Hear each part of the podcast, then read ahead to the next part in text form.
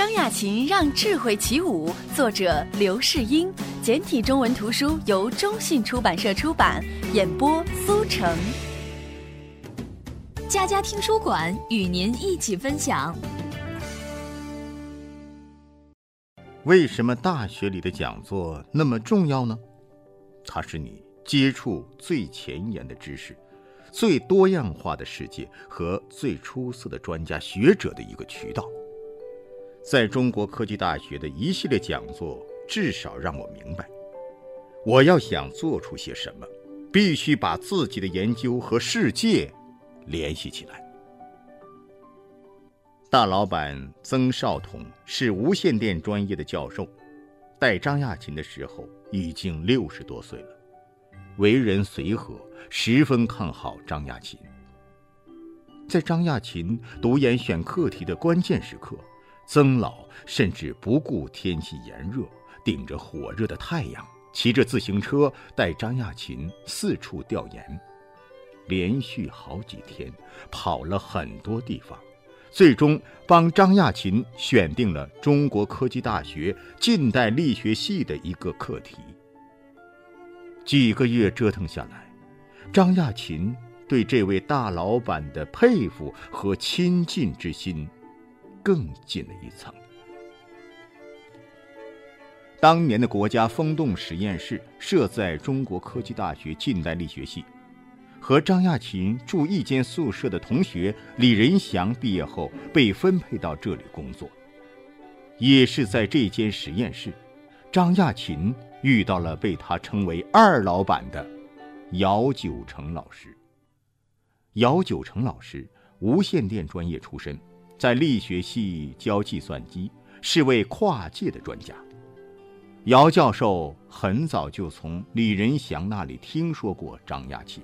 对这个聪慧的年轻人印象不错，因此，尽管不是张亚勤的导师，但姚教授对张亚勤的教导不厌其烦，手把手的教张亚勤做实验，对张亚勤的硕士论文，他也一字一句认真的修改批注。白天师生俩一起工作，晚上还待在实验室里一起画图，到了周末。姚教授还带张亚勤跟他一起回家吃饭。即使毕业之后，张亚勤远涉重洋，他和姚教授的师生情谊也一直延续着。二零零二年，功成名就的张亚勤回中国科技大学演讲，当时正值冬天，礼堂没有暖气。姚教授和夫人担心张亚勤挨冻，特意买了件毛衣让他穿上。距离学生时代过去已经很多年了，如今站在主席台上的张亚勤，虽然已经是个闪耀的明星，但在老人眼里，他仍是那个需要他们关心爱护的学生。链接。如何培养杰出人才？从一九七八年到一九八六年，从十二岁到二十岁，这是张亚勤人生成长中的关键阶段。他回忆说：“从本科生到研究生，我在中国科技大学学习了八年的时间，这是我一生中最重要也最快乐的时光之一。”谈起学生时代，对于如何培养杰出人才，张亚勤认为有三个方面。第一，需要有教育的理想、科学的理想，这是最根本的。在教育导向方面，很多教师和父母在指导孩子选择自己专业的方向的时候，非常看重这个专业的就业机会和未来薪资的高低。学生很难根据兴趣去选择。热爱是最好的老师，我们应该让孩子们能充分发挥自己的兴趣去探索未来。从教育者的角度来看，我们需要真正的教育家大师，而不是娱乐明星般的教授。大学是思想驰骋的乐土，学者要为了真正的学术理想而潜心钻研。现在有一种对大学的评价是：大楼越来越多，大师越来越少，教授像明星，明星像教授。我虽然不同意这种说法，但至少反映了一种令人担忧的现象。我们在设定教育的理想的时候，必须去功利化。教育和销售不同，定义太多的短期量化指标对大学和基础科研并不合适。我们论文的数量、专利申请、SCI、EI 索引、标准获奖，都可以做到全球第一，但国家的科技水平可能还是不会有质的飞跃。在科学研究方面，探索真理，为科学献身是一种根本的精神，是一种享受的过程，而没有任何功利的目的。比如高锟教授，他研究光纤时，根本没想过会得诺贝尔奖，也没想过申请专利，完全是按照自己的兴趣做研究。只有这样，才能做出真正有价值的研究。第二。要建立激励创新思维的机制。首先，如同林志军先生在《成长》一书里所说，现在的教育体制有点像流水线，通过标准化、应试化的机制，消磨了孩子们不同的个性和创造性，这是非常可惜的。而各种名目繁多的竞赛，也让孩子们为了获奖而去学习。这种功利色彩深厚的奖项，对他们的成长，并无太多益处。其次，大学的官本位和行政化，大学讲究级别，如副部级、正厅级，把学校变成了政府部门。其实，学校里应该是学术至上、学生至上、教授至上。其他的行政部门都应该为学术的研究和学生的成长服务。第三，要有开放的视野和长远的心态。首先，由于过去六十年间中国的发展非常快，所以各个领域、各个行业都存在着浮躁的心态，这是成长中的烦恼。我们需要沉下心来，对未来的发展和战略。做深入的思考，并踏实的付诸实践，才能真正保证中国有一个更光明的未来。其次，要有开放的心态。现在强调自主创新是非常正确的方向，但自主创新是在全球化背景下的开放的合作的创新，而不是自我封闭的创新。现在我们在创新方面有两个极端化的现象，一个是山寨文化，只模仿不创新；另一种是什么创新都要自己从头做起，不善于利用世界上先进的科研成果。这两种现象是应该避免的。前段时间，龙芯接受 MIPS 技术授权，引起一些争议。其实我认为这是很正常、很聪明的做法。现代科技正是你中有我，我中有你。有正确的理想和价值观，有好的体系和机制，加上长远的心态和开放的视野，中国科技实力一定会越来越强。在未来的全球竞争中，科技实力决定了国家的未来，获奖与否是次要的。大学的时候，张亚勤经常会遇到这种情况。在图书馆、在寝室里看书，或者刚刚从操场上踢完球回来，就会有年龄大的同学走过来捅捅他，塞给他一个封好的信封，还带着一脸不好意思的神情说：“哎，亚琴，帮我把这封信送到某某系的某某某那里吧，改天我陪你下棋。”说完后，这个同学就会表情极不自然的借故匆匆离开。留下一脸茫然的张亚勤。因为年龄小，大同学们都愿意找张亚勤做地下红娘，而他从来都不辱使命，及时将信送到指定的女孩子的手中。唯一的一次意外是，他把东西带没了。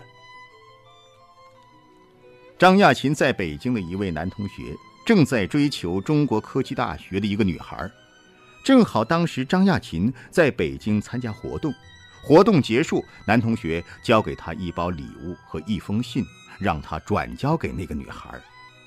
拿到礼物和信的当天晚上，张亚勤就要赶回安徽，由于路途不算太远，他就没有准备路上吃的东西。不巧，火车晚点了很长时间。张亚勤又困又饿，无意中他看到了那包用牛皮纸裹着的鼓鼓囊囊的礼物，想起来那位同学说过里面是一些吃的。张亚勤在心里小小挣扎了一番，最终饥饿战胜了理智。他拆开包裹，一股浓浓的肉香扑面而来，送到眼前的酱牛肉，怎么可能放过？一会儿功夫，一大包东西就被吃得见底儿了。吃得心满意足了，张亚勤开始琢磨：自己把同学送给心上人的礼物吃没了，怎样转达同学的那份心意呢？总不能光给人家一封信吧？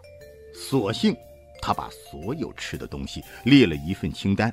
回学校见到那位女同学，张亚勤把这张手写清单和那封信一并交给他，并一本正经地说：“酱牛肉十分正宗。”回忆自己在中国科技大学的三大成就，张亚勤总结：除了理想主义的熏陶和开阔眼界，第三就是认识了女朋友，并且后来很不幸成为我的老婆。我相信命运。当时见面五分钟，我就觉得应该是他。一九八五年，张亚勤十九岁，读研二，也就是这年，他遇到了后来成为他太太的汪建。汪建也是中国科技大学的学生，通过正常高考上了中国科技大学，因此尽管与张亚勤同岁，却比他低四个年级。当年正读大三，是个小师妹。两人相识于一位老师家。用张亚勤的话说，见到汪建的那一刻，他心里大概就有底了，感觉就是他了。确定了目标，接下来就是攻关。当时张亚勤的论文已经准备的差不多了，所以时间很充裕。他制定了一整套。恋爱攻略，第一步就是创造见面机会。为了能常常与汪建不期而遇，张亚勤颇花了一番心思。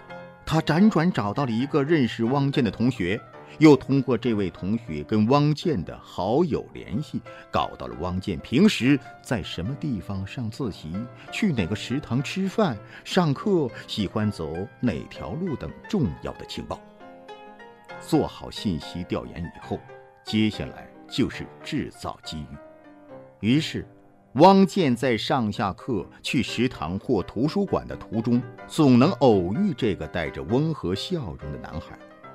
有时，他刚出宿舍，走在通往图书馆的路上，正好他从旁边的小路过来，也是去图书馆。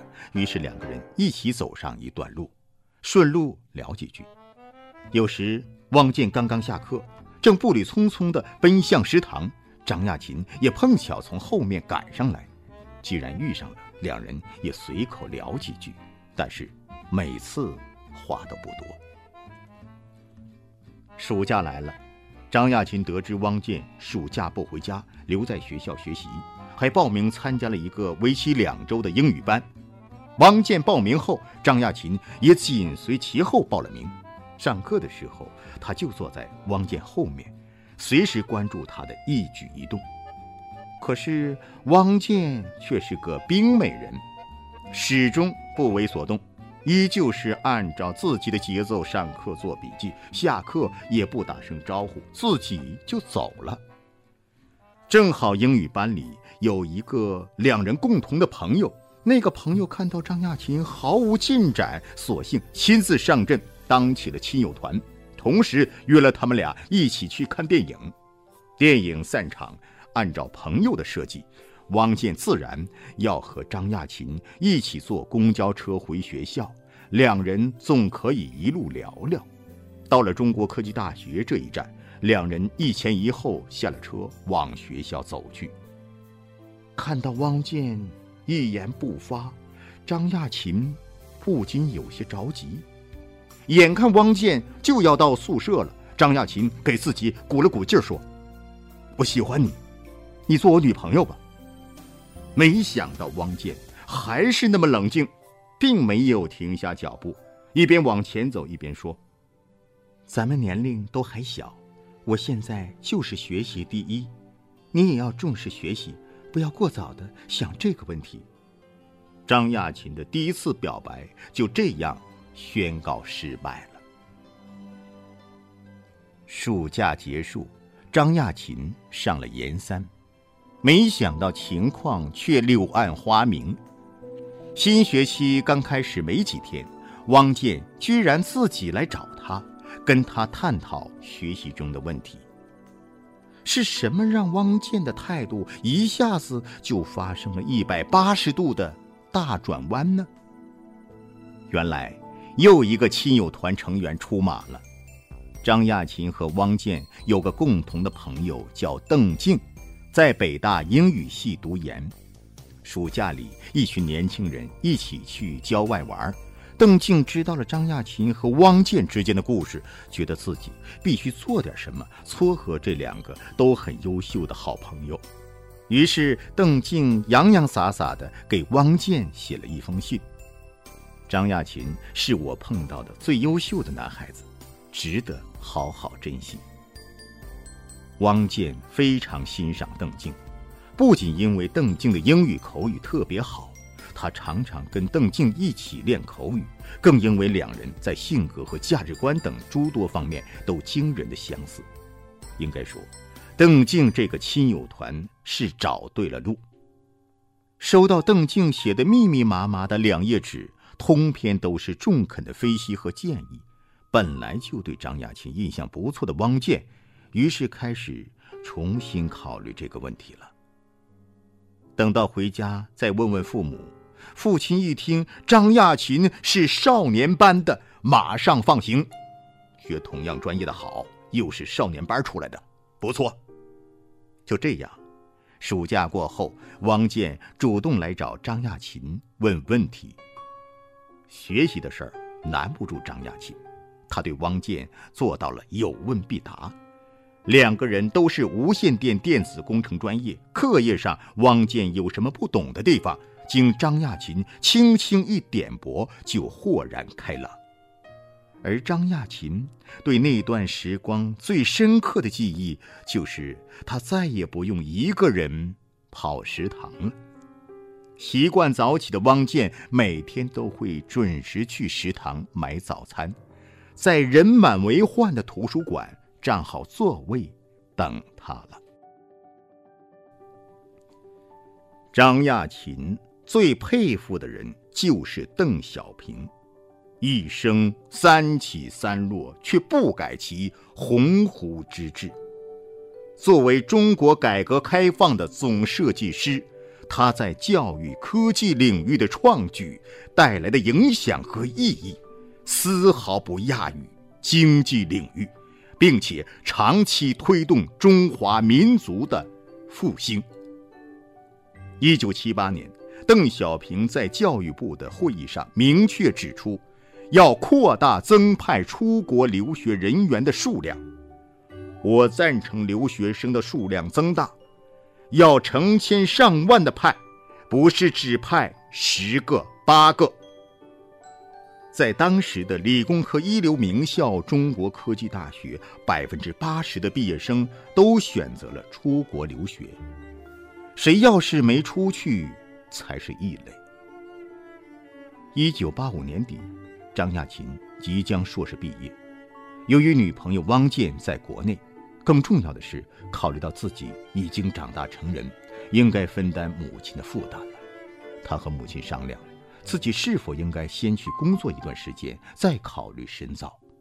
但母亲的态度很坚决：“你只要好好念你的书，经济问题不是你考虑的事。”女朋友也主张以学业为重，于是他正式开始着手准备留学事宜。一个首当其冲的问题是，自己到底该往什么方向发展？尽管学的是工科，但张亚勤觉得自己的思维方式学文科比较合适。恰好一所德国院校的管理学院来中国招生。匆忙之中，他也没考虑太多，就联系了这所德国院校。可是申请的时候，他发现要去德国留学，必须要先过德语考试这一关，这就意味着要重新开始学习一门新的语言。另一个让张亚勤下不了决心的因素是，管理究竟是一门什么样的学科？自己对管理是不是真的感兴趣？他其实并不明确。再三考虑之后，张亚勤还是取消了申请，着手准备赴美留学。当时已经临近三月份，很多学校的留学申请都已结束。张亚勤去留学事务办公室递交新的申请表。老师对他说：“你来晚了，申请表已经审核完了，只能等下一年了。”虽然再等一年，自己依旧有绝对的年龄优势，但是就这么眼睁睁看着一年时光平白流走，张亚勤还是有些失落。突然，他想到了乔治华盛顿大学的。瑞曼德·比克赫尔茨教授，这位教授是全世界无线通讯领域享有盛誉的科学家，也是美国科学院和美国电气电子工程师协会的院士。张亚勤过去在他访华时和他有过简短的交往，教授对这个中国年轻人的聪慧、勤奋、好学留下了深刻印象。表示愿意在需要的时候帮助张亚勤进一步深造。收到张亚勤的申请，教授很快就回了信，欢迎他到乔治华盛顿大学攻读博士学位。就这样有惊无险，张亚勤拿到了 offer，如愿以偿。一九八六年九月，张亚勤。坐上了飞往美国首都华盛顿的飞机，此时已经比正常的开学时间晚了近一个月。先是因为办理签证的繁琐手续耽搁了时间，学校开学都半个月了。学校看张亚勤还没有到，就寄信到中科大，告诉他可以等到下学期开学时再来。但已经离开合肥的张亚勤。并未拿到这封信。